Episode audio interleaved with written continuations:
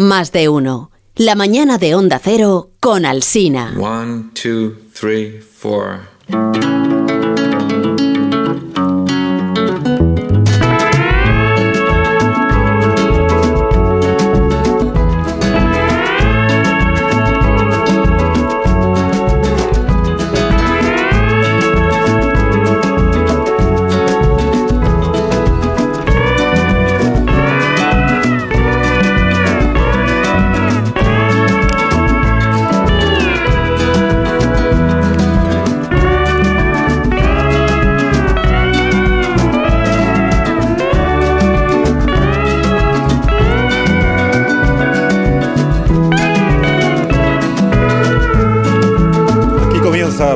Cultureta de por las mañanas de los viernes en todas las emisoras de Onda Cero, donde mí, donde, donde Alsina, en este programa en el que participan. Esta es la cultureta que realmente tiene seguimiento, la que gusta. la que los oyentes preguntan. ¿De qué van a hablar esta mañana en los culturetas? Esta mañana, dicen, no esta noche. ¿De qué van a hablar esta mañana los culturetas? Pues eh, nos lo contarán enseguida eh, Sergio del Molino. Buenos días, Sergio. Muy buenos días. Buenos ¿qué tal? días y bienvenido a... Qué bien.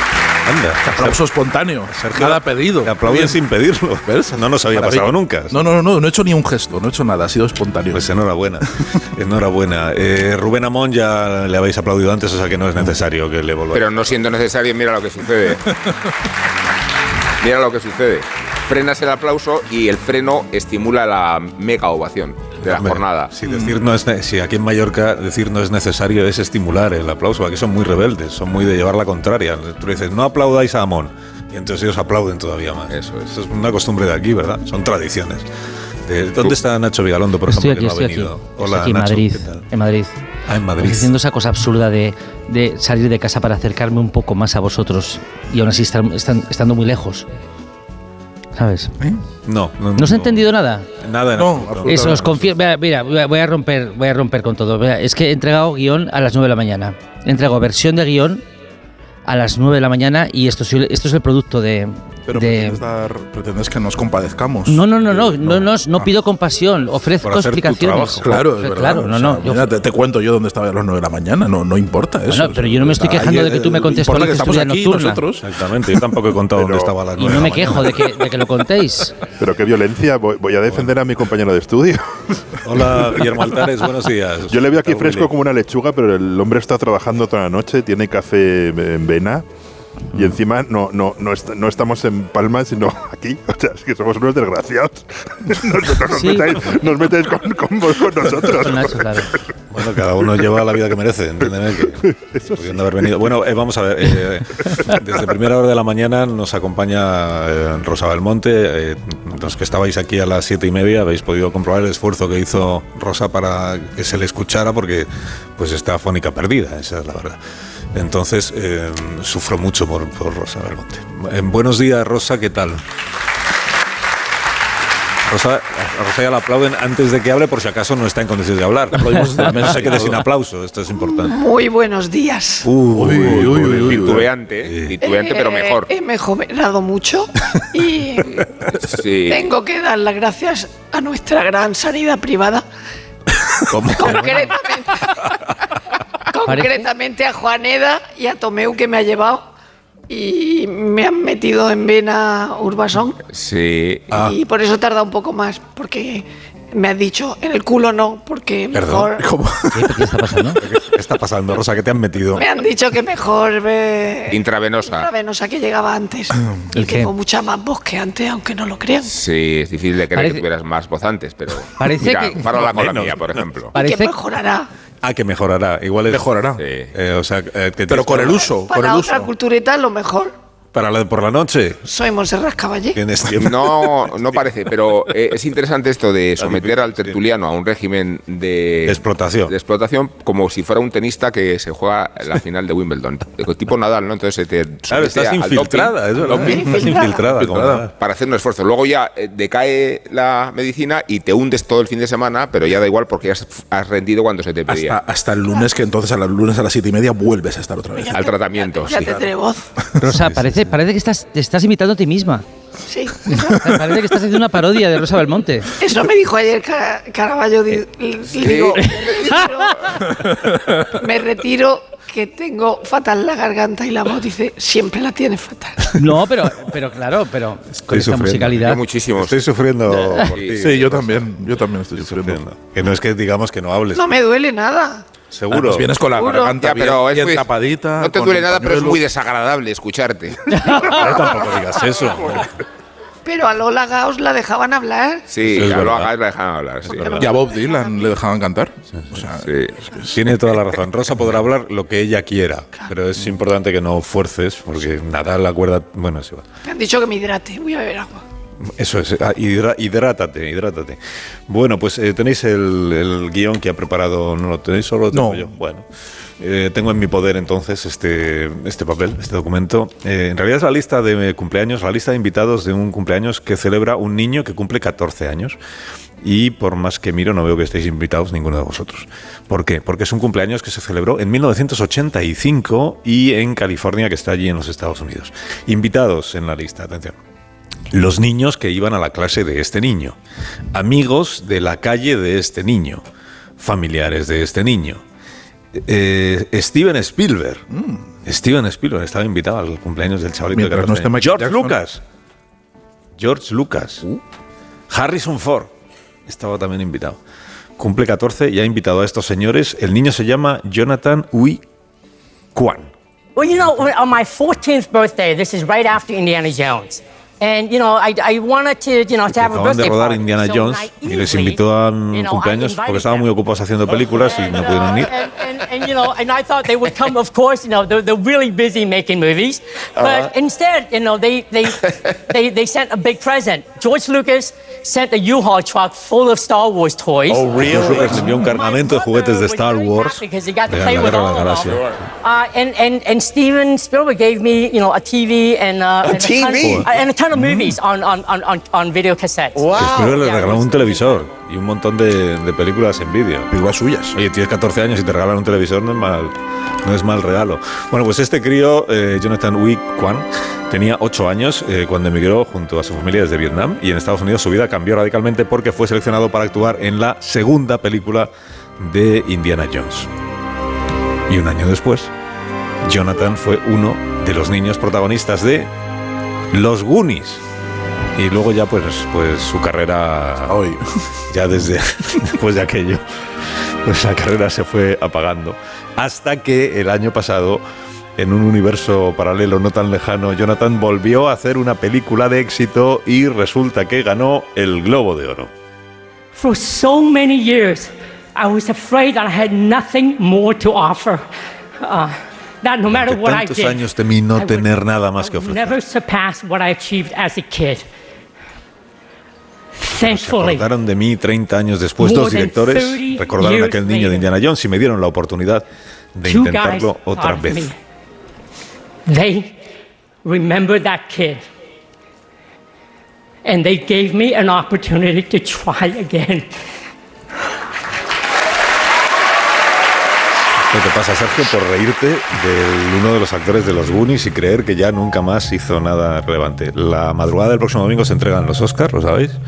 Y Jonathan puede ganar eh, también un Oscar por la película 10 veces eh, nominada Todo a la vez en todas partes. Es una película que alguno de vosotros ya habéis visto. Sí, sí, sí. sí, se Dos puede veces. ver porque está en una... Dos veces. Sí, sí, yo también Está dos en una de las veces. sí. plataformas estas que tenemos, ¿no? Todo a la vez en todas partes. Eh, y, y qué tal está? ¿Cómo es? Es- A mí me gusta mucho. Me parece Curioso. muy. Sí, lisérgica, podríamos decir. Sí, sí, sí, extraña, difícil de seguir, muy mm, estrambótica, mezcla eh, de muchos géneros. Puedes ver eh, desde la fantasía, las peleas. Hay muchas peleas, muchas peleas coreografiadas del- de, de tipo Bruce Lee, de cine, de cine asiático. La verdad que es una, es una película mm, muy frenética para eh, que, no, que no te da descanso nunca, para, para estar durante todo el rato pendiente. Y, yo creo que muy divertida, con un sentido del humor que a veces eh, va del, del cacaculo pedopis a las leches, a, a momentos quizá un poquito más sofisticados, pero, pero constantemente mm, en un, en un frenesí constante que, para mí me, me, ha parecido tronchante, de verdad. Me ha parecido una de las películas más, mm, más mm, eh, extrañas y sorprendentes en el buen sentido que, de las que compiten a los Oscars, ¿no? Y, es una rareza, es una rareza que esa película esté nominada a- a tantísimos Oscars, yo creo. Hay, hay una escena en Lo que no hay es voz, Rosa. Voy a decir una cosa corta. En Tara hay una escena donde uno dice. En Tarla de- Tarla de la directora de orquesta. la Kate Blanchett. Bueno, Uno dice, todo, un poco. Todo es pastiche. dos pastiches. Y en realidad esta película es un pastiche de todo lo que se Enorme, enorme. Es decir, es de kung fu, de ciencia ficción, de Sí. costumbrista, de lo que sea, ¿no? Sí. Sí, es verdad. Y es verdad que es muy original. Y, y- y rara en el sentido de que esté entre las nominadas, ¿no? O sea, eh, es como para preguntarse, ¿han dejado ya de lado el drama? Y ya era difícil que ganara una comedia, ¿no? Sí. Sí. Pero en este caso es comedia, drama y como dice mi amiga Paloma Rando, es la única película en la que en la misma escena puedes reír y llorar. Sí. Se O cuenta. sea que es muy rara. En realidad cuenta. ¿Pero te ha gustado? Sí. En la, en la raspa, en la, la- la raspa argumental, si quieres hacer una, una la, la lectura así más eh, psicoanalítica que puedes hacer de la película, es el cuenta eh, la, la adolescencia y la separación entre una madre y una hija. O sea, una madre, una, una hija que se ha hecho adolescente, ha crecido y tiene su vida y se distancia de su madre, y una madre que no lo aguanta y que, y que percibe a su hija como una extraña. Y eso, en lugar de estar contado en tono de Berman, eh, está contado en tono de, de desquicia absoluto, de, con eh, ciencia ficción, con multiverso, con, co- con, con- con un montón de fantasía, eh, que realmente lo, pero realmente lo que te está contando es eso, es como un- una madre y una hija no se entienden. Y esa, esa raspa, yo creo que es, la, eh, eh, es- esa raspa dramática es lo que sostiene luego toda la autoparodia, porque la película es profundísimamente autoparódica y es de, de un eh, no se toma en serio nunca, en ningún momento. En cuanto parece que se está tomando en serio, da un giro y vuelve a ser paródica. Y es la, la verdad que es, es, eh, es sorprendente que, que los Oscars, que se toman muy en serio a sí mismos, eh, hayan caído rendidos ante una película que es profunda y profundísimamente y pura parodia. Y Nacho y Willy también han visto la. Claro, es- ahora viene lo bueno, Hola. que a Willy no le ha gustado. A, a mí, o sea, la, la primera vez que la vi, la. Pero ya, ya empieza a ser previsible. La, la- la primera vez que la vi, la, digamos, no, no me pareció del todo mal. La segunda vez que la he visto esta semana me, me- me ha dejado a- a- agotado. Yo creo que tengo una especie de toque de maricondo que necesito un poco de orden en la ficción y entonces hay un momento en que ya no, no me, me- me- Te me agotó, pierdes, te me, pierdes. me- me derrotó. O sea, hubo cosas que me, que me hacen mucha gracia. Creo que, que toda la parte de Hacienda y Jamie Lee Curtis es, es graciosísima, pero hay un momento en que el pastiche, la repetición, o sea, si tuviese una hora menos, se- seguramente lo hubiese tolerado bastante mejor. Y sí que me interesa la parte de que, lo, de que los de Oscar, anciano, de que los. Oscar, sí, eh, estoy bastante Sí. de acuerdo. Eh, eh, eh, sí, es- o sea, no solo los Oscar, es, creo que hay como cuatro premios importantes del sindicato de actores, de no sé qué, de no sé cuántos, que cuando una película gana todos esos premios hasta ahora nunca ha dejado de ganar el premio a la mejor película y esta los ha conseguido, es la primera vez que pasan 11 años. Y sería la primera vez que una peli de ciencia ficción, si es que podemos hablar de que, que esto es una peli de ciencia ficción, pero bueno, puede, puede serlo, eh, eh, gana. Entonces hay cosas que me han gustado mucho y que me han entretenido, pero reconozco que la película me, me, me derrota. O sea, hay un momento en que me da exactamente igual. Y espero las peleas, sí, las peleas me han gustado todas. Pero más allá prefiero Tigre y Dragón. O sea, si se quieren hacer cosas raras dándose bofetadas, prefiero Tigre y Dragón. Estaba Juan Lee, el actor, recibiendo un premio. Estaba como, como muy emocionado por, por el extraño devenir de su carrera. Pero estaba como, como, salt- sal- como saltarín, como emocionado. Y Rosa Belmonte estaba poniendo la película por las nubes, pero con un tono como de Lorca, como de Bernard Alba, como si se hubieran cruzado los tonos, como si se hubieran poseído de mutuamente. De desgarro, Sí. sí, sí. No, el, eh, yo lo, lo que le preguntaría a, a Guillermo Altares es, ¿y a santo de que ves una película dos veces? ¿Y a, y a santo de que te quejas de que la película no funcione la segunda vez? ¿Qué manía es esa de ver las películas más de una vez? Uf, las que me gustan, las puedo ver 20 veces. Bueno, pero ¿qué y qué culpa tendrá la película? Y a, veces voy a verla ¿Y qué al, al- al día siguiente. Voy al cine, la veo. Me pasó con la de Sonas en Hollywood de Tarantino. La vi un lunes y volví el martes y me volvió a gustar. Bueno, pero si no te gusta, no le eches la culpa a la película. ¿No? A ver, ya- es que me acuerdo de la columna que hizo Alberto Olmos esa columna muy, muy polémica, muy discutida sobre Jan German, la mejor película de la historia según Sight and Sound, y dijo que es una película que jamás uno vería por segunda vez. Y, yo, y a santo de que las películas tienen que verse por segunda vez. Hay películas que nacen con la intención de marcar un momento de tu vida, un, un momento, un punto, un lugar, y no, no es un bocadillo que te comes todas las mañanas. Y esta película, sin embargo, para mí me parece un bocadillo que te puedes comer todas las mañanas. diciendo lo que Yo la vería siete veces. y- y La película me- tiene una cualidad asombrosa y es que todos sabemos que las películas que acaban yendo a los Oscar en un 99% son películas que se saben merecedoras de un Oscar y que se diseñan merecedoras de un Oscar. Esto es así. Esto es así de, de Tar a los. Y, y Los de la que- podemos seguir los hablando. Hyperman, de los. Hyperman. De los Hyperman. Y esta, esta es quizá la película en mucho tiempo que menos propensa teni- podía ser a estar nominada al Oscar, porque es una película No que entendamos que es, que es familiar en cierta manera. Es una película incluso que se puede decir que es infantil. Es muy familiar, O que sí, plantea, sí, sí. plantea un posible cine de consumo para toda la familia muy sofisticado que le plante cara a- al Marvel y a las montañas de funcos que están quemando en el desierto. O sea, que ahora que las fórmulas i- ultra gastadas, omnipresentes, que están empezando a, a- a fatigarse, que una propuesta como esta película puede permitirnos soñar con un cine de consumo familiar y, y un blockbuster que se permita ser inteligente y sorprendente. Todo me parece atroz lo que estás diciendo. Esta idea de compartir toda la familia. Atroz. Un blockbuster. Es que prefiero. Prefieres que- prefiero que Willy haya visto la película por mí. Rubén, Que Rubén. Tuve que bajarme de ella eh, y puede que no la viera en las mejores condiciones, pero desde luego en el entusiasmo inicial sí, ¿eh? No la verías en casa con el móvil encendido y Claro, es mirando no, los la- la- mensajes. la- Es que igual es una película que requiere No, la pero- concentración de la sala de cine. La, no, es posible que requiera la concentración de la sala de cine. Es, es posible también que, que sea así si no fuera, porque en realidad a lo que convoca o lo que apela es a la capacidad que tenemos ahora en la sociedad contemporánea para disociar.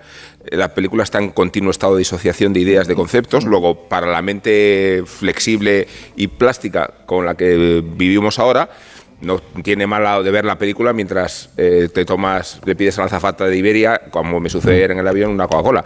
Eh, me refiero a que la propia, en la propia película está la naturaleza de disociar cosas. O sea que eh, en esta mezcla de sensaciones, de impresiones y de, de falta de concentración, también es- está la naturaleza de la película. Y yo no la aguanté, pero, pero eso no quiere decir que no vaya a ganar 11 Oscars. Eh, espero que la película que gane el Oscar sea Si no dan el frente, que es así, me parece una película clásica que requiere. Luego podemos hacer porras, si queréis, para los Oscars. Esta, esta edición que este no programa puedo. eh, tenga una línea editorial. Yo no puedo. sobre el- No, no puedes porque votas, claro. Claro, yo he votado ya. ¿Has votado? ¿Y vas a confesar puedes, tus confe- votaciones. ¿Puedes confesar tus votos o no? ¿Pero Claro, es cuéntanoslos. O sea, ¿a quién, a quién- ¿desde cuándo en la radio se le pregunta a, a un profesional a quién vota? Desde siempre. Desde- No, no, Desde no. siempre. siempre. Es la Desde que lo tenemos delante. ¿Y desde cuándo el profesional, el invitado ¿En se qué categoría se te, abre? te has expuesto, Nacho? ¿Cómo que en, qué- en qué- en qué categoría? Sí, ¿Cómo? catego- sí, la pregunta tampoco es muy compleja. ¿En qué categoría de Oscars te- te has expuesto tú tu votación? O sea, tú puedes votar en todas las categorías Yo o voto, solo, sí, por ejemplo, sí. en una. No, yo voto en las que están próximas a mi pequeña rama y luego ya en las categorías principales. O sea, los Pequeña rama, ¿en qué sentido, todo lo de menos- la rama? Pues que a mí me por rama. un cortillo, ¿sabes? Que sabes que no, que no da para mucho. Que es un poco el petit suisse de la ceremonia, ¿sabes? Que no. Que no se- ya, Fíjate que los cortos, eh, a veces hay algunos años que se Entonces tú discute. puedes votar en los cortos. Bueno, pero, pero ya me dirás, o sea, las- las- los pases los hacen en Los Ángeles y también nos pasan un código, pero bueno, estoy muy... y Es que acabó un guion a las 9, ¿qué quieres que te diga? Ya, no, que te, Esta mañana. te parece que te estás quitando importancia para que no te sonsaquemos por Sí, quién has votado. ¿Por quién has votado? Imagínate que tu voto es el decisivo. O sea, que, tu voto es el que cambia todo. En el multiverso. Que tu voto en el multiverso de los Oscars es el definitivo. Técnicamente, todos los, si tiramos de lógica, todos los votos son decisivos, porque todos suman la Sí, misma pero no- cantidad. No te despistes. Puedes contar la mejor película, mejor película. Fijaos- ¿Puedes votar Fijaos- mejor película o no puedes? Lo, lo que quiero deciros es que es sintomático que, que las películas más taquilleras, que son las de Entre que Rosa Marvel, no puede este hablar y a año, Nacho no se le entiende, vaya tertulia. Se hayan dedicado para ser Peor un cultura hablar del matinal tan- multiverso. de tanta influencia. vamos. Pues sí que lo es. el multiverso de la locura, No tiene sentido este programa. el multiverso de la locura Nacho de... nos tendría que contar algo. Nacho ya está haciendo el programa paralelo. Nacho está hablando como un ministro, o sea, está encadenando frases sin a encadenando nada Vamos a hacer una a pausa. Pero. ¿cuál es su Por favorito? eso vamos a El multiverso de la locura. Que, ¿Cuál es su favorita? una. Supongamos, supongamos que votaste. ¿A cuál votaste? Eh, si, em, digamos, mencionado. Hipotéticamente. Voy a hacer una pausa Nacho. porque no, no podemos perder el tiempo. Oye, es la que- indefinición de Nacho Vigalondo. Me parece increíble que no, no esté contestando. A mí también me indigna, ¿eh? O sea, me, estoy sorprendiendo- me sorprende a mí mismo porque no hay cosa que me importe menos que esto, bueno. Creo que, mi voto, creo que mi voto es más grande si no os lo cuento. O sea, que en cuanto os lo comunique se hace pequeño y significante. Eso sí es verdad. Eso Muy es bien, así. Eso sí es verdad. Bueno, pues eh, después haremos una porra porque digo, es tradición de este programa tener una línea editorial sobre qué Sí. debe pasar el domingo y para, por si luego no pasa para reprochárselo a, A la academia. Bueno. a la academia. Ha habido Que años nos estará escuchando. ha habido años muy malos. Por eso Nacho no quiere hablar. porque Técnicamente la academia se está escuchando. O sea, una pequeña Hubo un porción de la academia ¿os acordáis? Cuando parecía que el, que el Oscar a la mejor película lo ganaba La La Land, eh, La La Land anunciaron La La Land Sí. y luego eh, Era Moonlight. Era Moonlight, Era que era Moonlight. la Era- línea- ¿A qué decir Moonlight? La línea editorial del Moonlight. programa, exactamente. Ahí la presión fue lo que ejerció el programa. El programa ejerció una presión. Eh, sí. Tuvieron que rectificar, eso no había pasado nunca en la historia de los ¿Que van a hacer la versión? Tuvieron que rectificar el anuncio que ya se había hecho de mejor película, que es el premio más importante, por la presión de este programa a favor de Moonlight. Que sepáis que los, eso es los un- espectadores agradecieron, entiendo. No, ahora ya no hablas, Nacho. Si no quieres responder a las preguntas, ya no hablas. Una pausa. Pero que era un chiste. Y luego continuamos. Era un chiste, cuéntalo entonces. Bueno, pues que van a hacer, que yo, que soy un insider, sé que van a hacer la versión rumbera de La La Land. Con, con rumbas. Se llama- se va a llamar Lolai Lolan. No, No, no, no, no. no, no, Pausa. no, Es no. Mira, ha habido un conato de aplauso. Un conato de Lo escucho aplauso. aplausos de fondo. Pero incitado por Marisol Parada. Se oyen más los aplausos que la voz de Rosa Belmonte. Es la claca, vamos, eso no vale, ¿no? El, el, la evaluación tiene que ser espontánea, no, No, manipulada pausa, pausa, pausa. desde la producción del programa. Pausa, no, sí, no, sí. Más de uno en Onda Cero, donde Alsina.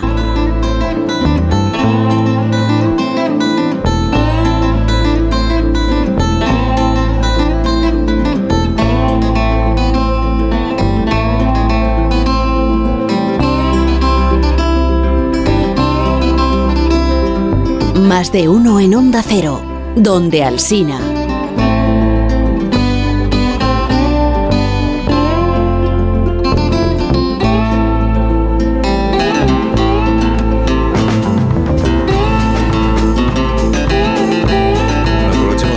Se ha ausentado un minuto del, del programa. eh, aprovechemos esa feliz circunstancia para eh, comentarle a Altares y a Vigalondo que el equipo de este programa pues lo está pasando muy bien en Mallorca, está disfrutando muchísimo y además estamos conociendo cosas. Por ejemplo, eh, el, el- el hotel, el hotel, pues el hotel en el que nos hemos alojado, ya hemos hablado de él. Está muy bien, sí, muy bien. Eh, y tenemos que mencionar otro hotel que está justo al otro lado de la isla, que es el Hotel Formentor, Hotel Cultureta, donde los haya. Formentor ha sido el escenario de las reuniones de los comités internacionales encargados de otorgar los premios de editores y el que lleva el nombre del bellísimo lugar mallorquín. Figuras conocidas y personajes exóticos del mundo literario ocupan el primer plano de la actualidad con motivo de la concesión de estos importantes galardones de carácter internacional. En las sesiones hubo Bueno, este hotel se fundó en 1929 y en él se han alojado y por ahí han pasado personalidades mundiales como Winston Churchill, como Chaplin, como Grace Kelly o el Dalai Lama, por citar, digamos, figuras de ámbitos profesionales bien distintos. En el Formentor empezaron a celebrarse en los años 30 encuentros literarios que luego relanzó en el año 59 un ilustre vecino gallego de la isla que se llamaba Camilo José Cela. Se crearon varios premios literarios y los poetas empezaron a desfilar por esta isla de Mallorca, poetas nacionales pero también extranjeros, incluido cierto amigo británico de Cela. Cuando Cela quiso hacer conversaciones poéticas de Formentor, pues necesitaba unos cuantos extranjeros para que información y turismo no le, no los pies. Entonces era muy importante para, para Camilo invitar a, a mi padre y vino varias otras personas.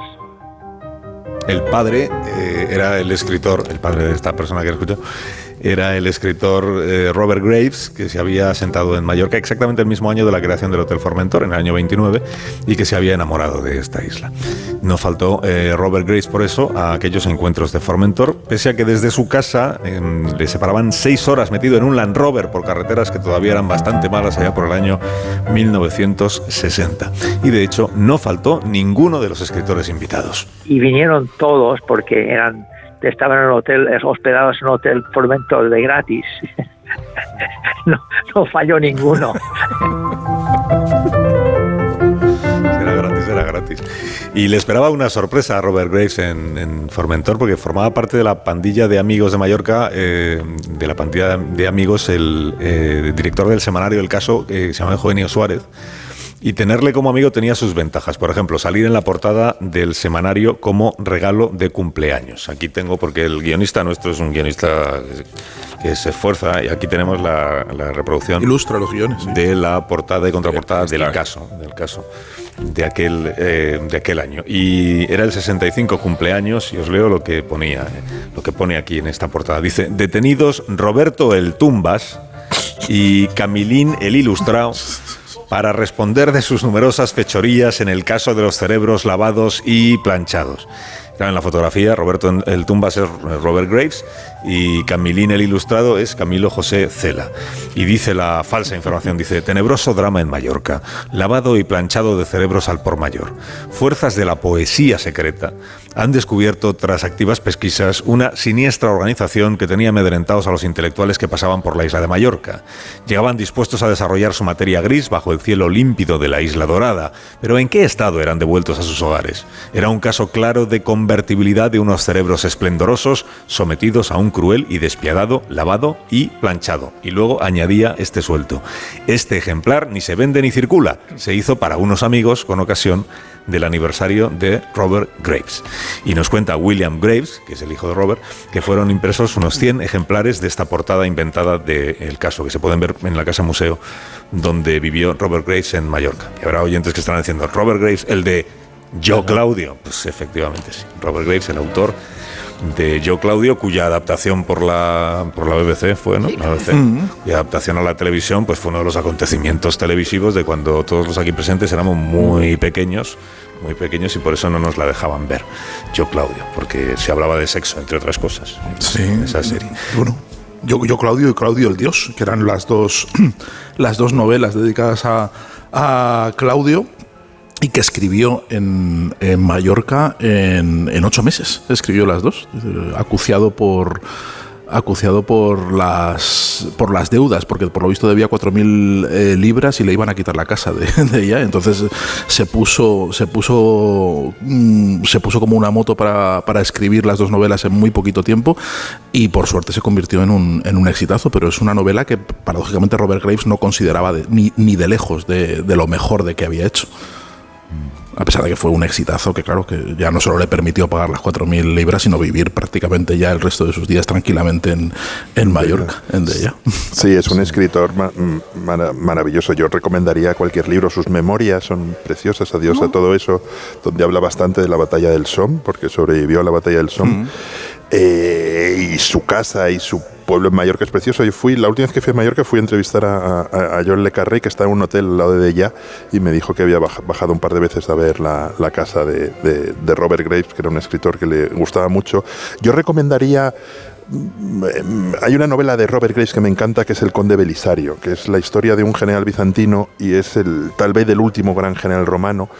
Y lo que tiene muy interesante Robert Graves es que pilla fuentes clásicas, las transforma, eh, las reescribe, en gran parte se inventa y lo convierte en inmensas metáforas. Yo creo que, que, que- que, mm, Yo Claudio es una gran novela sobre el poder y, cómo mantener el poder. Y El Conde Belisario es la historia de un general que salva todo el rato a, lo que queda de a los girones que quedan de, Roma en el, en- en el imperio bizantino, enfrentado siempre al emperador. O sea, lo salva a pesar del emperador y siempre sirve a un amo que eh, le desprecia. Y es siendo un general inteligentísimo que, pese a todo, sigue ganando, sigue ganando batallas. Y es una novela preciosa que aquí publicó Edasa y que yo creo que sigue siendo está mm, disponible y un, un libro muy muy muy recomendable que da, da mucho que pensar. Eh, voy, voy, voy, voy. Eh, A ver, a ver. ¿Sí? A ver. No, que ha dicho, Hazlo con un lenguaje de signos y yo te voy traduciendo. Si ha quieres. dicho, ha dicho Guillermo que, que John Le Carré estaba en un hotel cerca, evidentemente sería la residencia. Hemos hablado del Formentor. Y ahora como Franco. Son, los, dos, son los dos hoteles probablemente más bonitos de, Ma- de, de Mallorca. Por lo menos son mis favoritos. Y, Famosas y- últimas y- palabras. Es verdad que no de- parece, no parece rosa. Y dejarse. Solo quiero reivindicar. mis- incómodo hablar en esas condiciones como para que te estén interrumpiendo todo el tiempo. Perdóname, Rosa. Sí. Deberían guardar silencio. Ca- Callaos, por favor. Que nadiosa todo esto habla de, de la, de la Primera Guerra Mundial y también de los internados ingleses, Sí. que es un tema siempre muy recurrente. Y en el caso de Robert Graves, que él quería ser solo poeta y de hecho su tumba pone poeta, Sí. ah, hay que reivindicar, y no porque sea mujer, sino porque me parece un personaje interesantísimo, a Laura Reading, que es con la que, eh, con la que tuvo una relación, ¿no? Sí. Es decir, una, una relación rara de, de narices cuando se empieza a producir en, en Inglaterra, porque eran como, ella llamaba la Trinidad, vivía Nancy, la mujer de, de Robert Graves, ella, Robert Graves y los niños de Robert Graves y Nancy. Y luego hubo un momento en que entró otro que se había enamorado de Nancy y dijo, yo me voy a tirar por la ventana. Y se tiró por la ventana.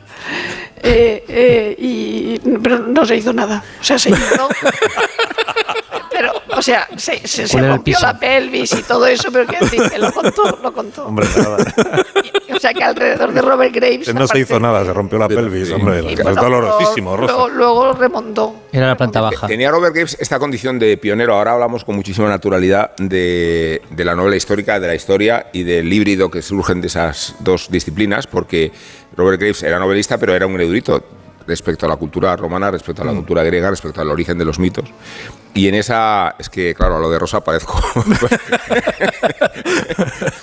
parezco la voz de Dios. Parece, parece un área ahora, parece el área de, el área de la cultura. Tampoco te vengas arriba. Pero me- me- eh, la voz corriente. La pregunta que, que nos podemos hacer, eh, que está muy en la línea de la, bueno, de la mi propia sección matinal, es cuál es y cómo está la vigencia de Robert Games en nuestro tiempo.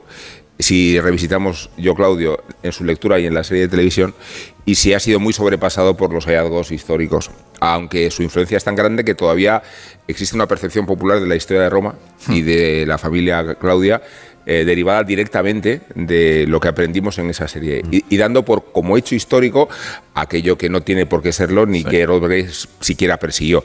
Pero si hablamos de la influencia en la generación a la que pertenecemos muchos de los aquí presentes y no las nuevas generaciones, creo que es No los que ven la película de todo a la vez en todas partes, ¿no? no quienes tienen acceso a fuentes históricas de mucha más eh, enjundia. Quiero decir que la historiografía respecto a la cultura greco-latina ha crecido tantísimo a partir de Graves que ha terminado por relativizar la importancia y el interés de Graves en el punto de vista histórico, pero no lo ha destronado desde el punto de vista de la ficción. De hecho, podías, pu- pu- puedes decir incluso que buena parte de todo ese eh, boom de interés por lo greco-latino se ha Sí. escrito contra Graves. Sí, se ha contra escrito Graves. contra la influencia de, de Yo Claudio y a veces mucha gente incluso con la, con la voluntad de desmentir la, la visión que tenía de la familia Claudia y de, y de lo, lo que decía en esa, eh, en esa novela. A mí me, me gusta de, de- de la figura de Graves también, aparte de, de su, de su erudición, de la que él mm, se desentendía un poco, porque decía, dice, yo vivo en Deya, mm, tengo mis libros, tengo mi biblioteca, pero no tengo acceso a la British Library, ni tengo,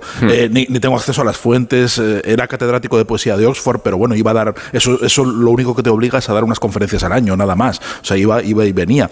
Eh, y, y él desmentía mucho que sus novelas y sus poemas estuvieran manchados de esa erudición, que él escribía de memoria, que él escribía de lo que le que yo, Claudio, lo escribió de memoria de lo que, de lo que había ido acumulando durante mucho tiempo, pero que no es una novela documentada. Él defendía que no era una novela documentada, ¿no? Y, seguramente que la ficción no tiene ninguna, ni- ni- ninguna obligación de, de estar, de estar documentada, pero esa imagen de reclusión que fue, cre- fue creciendo con el tiempo eh, del, del sabio en Deya, de un sabio un poco excéntrico, creo que llegó al- al- a su cumbre a finales de la década de los 60 eh, cuando eh, le visitaban, eh, iba, iba mucha gente a peregrinar a verle en su casa de Deya, y en el año 69 le fueron a entrevistar de, de Paris Review, en la- las entrevistas que hacían de escritores, estas enormes, largas, que se quedaban dos semanas con el, con el autor, a- hablando con él y conviviendo y demás, y la, y, y la entradilla de la, de la entrevista que hicieron Peter Bookman y William Fifield en ese año en, la- en su casa de Deya, eh, era la- el retrato de un, de, un, de un sabio loco, de un sabio, de un sabio sabio despistado, ¿no? Que se había hecho él. Decía, tapado hasta la tripa con una manta, con pantalón de pana, jersey marinero y chaqueta negra de piel de caballo, Robert Graves se pasó toda la entrevista liando cigarrillos y fumando como una chimenea. Llevaba las gafas de leer colgando de un cordón que se le enredaba cada dos por tres en el pelo. Lo decía que, que mientras iba contestando iba mirando las zanahorias y que yo era una casa muy desordenada y todo eh, manga por hombro y, y esa, esa, esa imagen de, de- esa, esa reclusión voluntaria de, del- de- casi de Zaratustra, ¿no? del sabio que se ha, retirado a, una isla incitado por Gertrude Stein, que fue quien le dijo que ve- vete a Mallorca, que es donde vas a ser feliz y donde vas a, encontrar tu lugar en el mundo, eh, a mí me parece que es encantadora también, que, tiene mucho que ver con el atractivo que, Robert Graves, que la figura de Robert Graves tiene hoy en, en, eh, en el mundo, ¿no? aparte de su erudición y de sus novelas y de su, y de su yo Claudio. Nacho no quiere votar a favor de. Yo estuve muchos años, De eh, hasta la adolescencia, pensando que era un western. Pensaba que era Joe Claudio, ¿sabes? No, No, ¿sabes? por favor, había de oído. verdad, es que no, No, es que no, no, estás unos brochazos hoy, de verdad. Intolera- es intolerable. O sea, Joe Claudio, no, sí. habría que, o sea, si supieres cómo tengo el cerebro, no sé si estoy haciendo yo más esfuerzos que Rosa Belmonte hoy. Sea, lo que pasa No es que lo mío, lo que pasa es que lo mío no se nota. ¿hab- se nota, pero a ver yo, Claudio, alguno? Sí, Yo Sí, hace sí, sí, sí. eh, algunos años. Y, a ver, yo creo que tiene una virtud y es que no parte de pretensiones megalomanas ni grandilocuentes, que el, el peso de la palabra decide eh, todo el rumbo, Una producción modesta. que se conciba Bueno. todo en un interior, siempre en un interior, Es muy televisivo. la convierte en un estudio Es un estudio uno. Claro, pero Estudio pasa- 1, pero, pero creo que con mucha enjundia en, el, en lo- en la construcción de los personajes y con actores muy, muy competentes. No, ¿no? O sea eh, que Pasa lo mismo con arriba y abajo. Es decir, que, ¿Ah, sí? que ves que es una cosa como muy de estudio uno, como has dicho, es decir, muy, muy televisiva, teatral televisiva. Y entonces ahora eso genera qui- quizá un poco de rechazo. Es que es imposible hacer eh, eso Sigue siendo buenísima. el reparto es espectacular. O sea, es una- Derek Jacobi ahí liderando. Esa, esa Livia, esa Livia Livia. Phillips, buah. Es que la austeridad de esa serie hoy en día se, consider- se consideraría una provocación, se consideraría vanguardia, cuando eh, por aquel entonces era, era el maravilloso estándar de calidad de, de la BBC. que- Yo, yo la volví a ver hace relativamente poco y, y estoy totalmente de acuerdo. Hay, hay capítulos un poco más pasados. Creo que la parte de Calígula está un pelín más pasada que, que Sí, la parte de, caricaturizada, Meribel lo- lo critica. de Augusto, pero, Pues pero, Que Meriver es muy de calibre. pero creo que está, está muy, muy bien. Lo, lo- lo curioso de, de Robert Graves es que en el fondo también le han acusado, en, o sea, hay historiadores, eh, eh, eh, autores de novela histórica, los que le acusan de falsificar la historia. A Robert Graves alguna vez le han acusado de echarle mucho morro y en realidad copiar a Suetonio, o Josefo y Tácito y ya está. Cuando yo, Como Suetonio. Las fuentes. la- las fuentes, claro. En, en- en- en- en realidad yo creo que Pero es él, que lo, él lo que, lo que transforma... no es, lo que no es tradición es plagio. Claro, bueno, y él lee, o sea, yo, yo creo que él, que él, sobre todo lee la historia romana desde un punto de vista muy, muy contemporáneo. Yo, yo Claudio, en el fondo, es una novela que transcurre más en el siglo XX Sí. que, en el, que, en el, que en el siglo I, ¿no? Y la, y la figura de, de Claudio le da una importancia con, con algunos momentos maravillosos. A mí, mi momento favorito es cuando Olivia, la abuela que siempre ha odiado a, Cla- a Claudio, se da cuenta de que es el más listo de la familia. O sea, cuando él le, él- le dice, yo te hago... ella le pide que le, que le haga diosa, porque dice, con todas las maldades que he hecho en la vida, si no me haces una diosa voy a pudrirme en el infierno. Y, digo, yo te hago, y Claudio le dice, yo te hago diosa, pero tú me tienes que contar. Y entonces le dice, ¿quién envenenó a no sé quién? ¿Quién envenenó a no sé cuántos? ¿Qué, qué, qué hiciste? ¿Quién se cargó a no sé quién? Y en ese momento Olivia le dice, pensar que yo creí que eras tonto. Y es el momento en que ella se da cuenta de que el tipo que ha despreciado toda su vida en su familia es el único, en realidad, el más inteligente de, de la familia. Seis minutos para las 12. Eh, nos importa, hacemos prórroga hoy, ¿no? Como tenemos aquí al público Sí. presente, hacemos una pausa. Entonces, ahora. Quiero hablar, yo quiero hablar. Yo quiero contar una, guarrería, una, una- una guarrería de Yo Robert. quiero que nos traigáis ensaimadas. El Urbasón está haciendo efecto. Una pausa, escuchamos las noticias de las 12 y después rematamos la cultureta que hay que hacer porra de lo de los, De los lo de Oscars. los Oscars, eh, para verlo. Estamos en la antesala, ¿eh? Ahora mismo seguimos.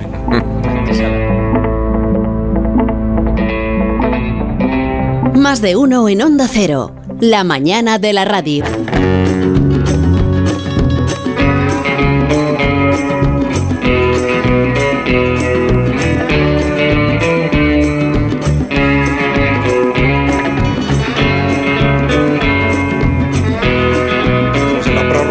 Cultureta de por las mañanas de los viernes aquí en Onda Cero. Luego hay otra cultureta que es la de la noche, ya sabéis, que es la de la, la una y media se emite. La, y es, es la, la larga. es- es- la- Se hace corta.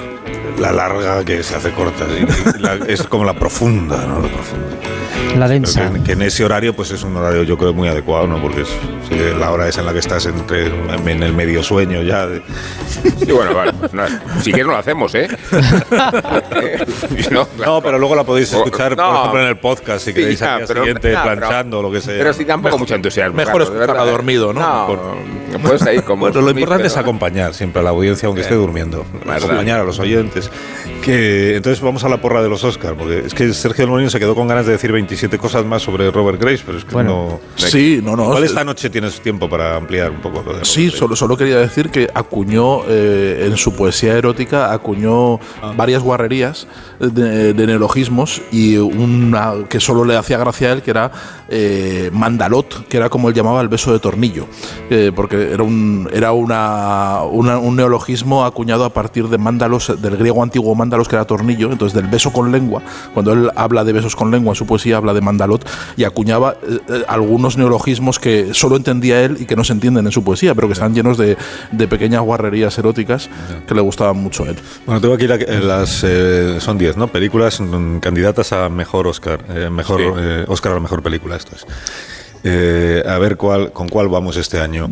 Está eh, Top Gun, la. Extraordinaria, Yo ¿eh? me llevaría una gran alegría. Hombre, Yo sí. también. Top Gun. Extraordinaria Top Gun, extraordinaria. Está esta que habéis dicho hoy, la de. Todo a la vez en todo. todo Sí. en todas partes. Sí, Sí, yo apuesto. Eh, Elvis. Elvis. no. Elvis. Cuidado que hay una cosa de Elvis que, me, Sí. que me gustaría comentar es eh, que ahora mismo se no, es, no, no es un chiste, no es un chiste, no, por favor. Bueno, pues las Es que matas a un perro y te llaman mataperro, como dijo Hitler. No, ¿Qué querías comentar de Elvis? pues que me parece muy interesante que, Os- que esto es cierto en los titulares de la prensa cinematográfica. Se habla mucho Sí. de que le reprochan o, o le llaman la atención a Austin Butler, el actor que hace de Elvis, porque en las apariciones públicas parece que está imitando a Elvis todavía. Pero como que ya como que se le escapa, ¿sabes? Como Poseído, que ¿no? Le ha poseído lo que le personaje. pasa hoy a Rosa Belmonte con Rosa Belmonte, consigo misma. O sea, Oscar Butler es a Elvis lo que Rosa Belmonte es a Rosa Belmonte.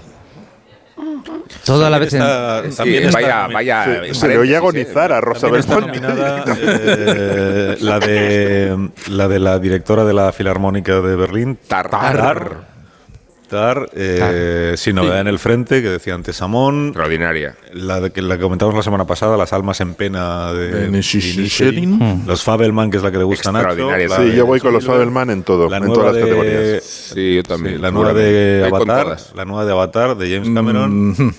Y ellas hablan. Ellas hablan. que Yo no la he visto. Una basura. Ojalá gane Avatar. Una Una basura. basura, pues, Pues ya nada, está. una basura, ya está. Pues, ya está. Pues estas son las que hay. Es una magnífica cosecha, ¿eh? Os digo. La verdad que sí, o sea, pero muy una- buena. Un año, un año extraordinario. Un Año extraordinario una y además con un cosecha. cambio generacional, ¿no? Que se decía en los. Ah, no, Sí, en los en los Goya. Eso no lo a sí, un año extraordinario para el cine español. Bueno, entonces, ¿con cuál vamos? Eh, Yo diría todo a la vez, eh, contar como segunda opción. Todo a la vez, en todas partes. Todo a la vez. Estos son, si son preferencias, no sé si esto es adivinado. Toda la vez si es un premio secuo, ¿no? Imagino. Vale. No. Es que no hay, no hay manera de hilar una. Vale. Bueno, pues entonces vamos con las almas en pena, ¿no? De, No, sin novedad. en el No, frente. No, no, yo voy no, con no, los no, Fabelman. no. Yo con los Fabelman. Por decir, top, ¿por qué no Top Gun? O sea, si es la que queremos que Top Gun. No. Top Gun me encanta, ¿eh? A ver, Es Top que Gun, hay pues tanto, ¿eh? la que nos Hay tanta cosa buena que es imposible eh, A mí Top tener unanimidad. muchísimo. Top Gun lo he visto dos veces. de Bueno. Ah, pero el programa tiene que tener una línea editorial. no la has visto dos veces, te la vas a cargar con. Nacho, ¿eh? Te la vas a cargar, eh, Rubén. Si la has visto dos veces, mira, está Nacho ya aquí, puf, Sí, no, es afilando el cuchillo. No dos el- veces. Y No, eso pero se sigue. Bueno, pues gustando, venga, sin novedad en el frente. Vamos con sin novedad. Venga, sin novedad. Esto es, esto es el candidato de consenso. Sí. Sin novedad del frente es el candidato. Así de ganan los papas, el que ninguno quería. Claro, el que nunca- y, y así ganan muchos premios, muchos premios. Pues el lunes sí, por la mañana tendremos ocasión Que nadie de- quiere. de comentar los premios. Pero Top Gun. Como gane sin novedad de frente, ¿verdad? Porque además puede ganar la categoría de mejor película extranjera también. Por eso hay que ir un poco contracorriente. Sí, que pues, Top Gun y que Almas en Pena. Es apostar fuerte, ¿eh? Sin JF. Vale, León, buenos días. Esta, esta Muy buenos días, Carlos. Muy buenos días, compañeros. hola, Jota. A ver, programa, ¿Cómo Llevo toda la semana inquieto, la verdad, y no es por los Oscars. ¿Por qué? Sí, pues es una sensación no muy agradable, Carlos, tengo que confesártelo. Y no me ocurre con la gran reserva, sin embargo. Es que me siento un poco condicionado, porque ho- hoy es el cumpleaños de uno de mis cantautores favoritos, James Taylor. Y claro, son 75 años los que cumple. Y sé que aquí no lo voy a poder volver a pinchar en cuanto fallezca. Entonces, eh, Sí, me, me es haces... que aún no- me- ya, sí, pero bueno, me empujas, sí, con todo lo que se habrá metido, pero me empujas a, a- ponerlo sí o sí. ¿no? Es, es algo que no me pasa en, en, en la reserva. Tenía que decírtelo, Carlos, lo siento. Pero es importante que suene antes de. Claro, claro, por eso, pero es Por como acaso. ahora o nunca. Es que- Carlos, es un cumpleaños redondo, a los 80 a lo mejor no llega, no puedo ponerlo ya a los 75 años 80. tiene James Taylor. Sí, sí, You Got a Friend. ¿Prefieres la de Carol King o la de él? Pues con James Taylor nos vamos a ir marchando entonces. Eso, porque- no respondas. Porque aquí en el Salón de Actos de la ONCE en Palma está a punto de comenzar más de uno Mallorca eh, con, con Elka Dimitrov. Así que nos vamos yendo. JF, que tengas buen fin de semana. Hasta la semana que viene. Adiós. Lo mismo para vosotros.